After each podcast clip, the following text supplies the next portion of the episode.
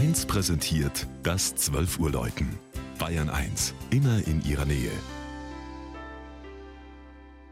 Es ist 12 Uhr.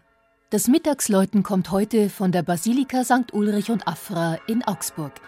Georg Impler hat die glockenreiche Grabeskirche der Bistumsheiligen besucht.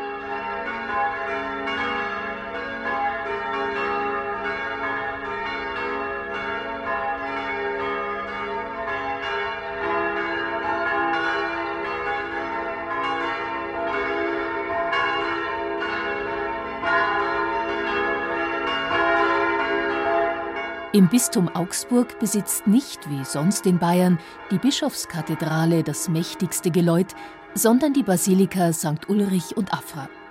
Das Gotteshaus steht eine knappe halbe Fußstunde südlich des Doms, am Ende der sogenannten Kaisermeile am Ulrichsplatz. Sein Ursprung geht auf die Spätantike zurück, als man wohl im 4. Jahrhundert über einem römischen Gräberfeld mit der vermuteten Grablege der heiligen Afra eine Kapelle errichtete. Um 800 folgte ein karolingischer Bau, der zwischen 1064 und 1071 durch eine frühromanische Kirche ersetzt wurde. Die heutige 1474 begonnene spätgotische Anlage wurde im Jahr 1500 bei der Grundsteinlegung zum Chor von Kaiser Maximilian zum Reichsgotteshaus erklärt und gehörte zum Benediktinerkloster St. Ulrich und Afra. Den Beginn dieser Abtei bildete vor tausend Jahren die Berufung von Mönchen aus Tegernsee und die Einführung der Benediktinerregel durch König Heinrich II. und seinen Bruder Bischof Brunn von Augsburg.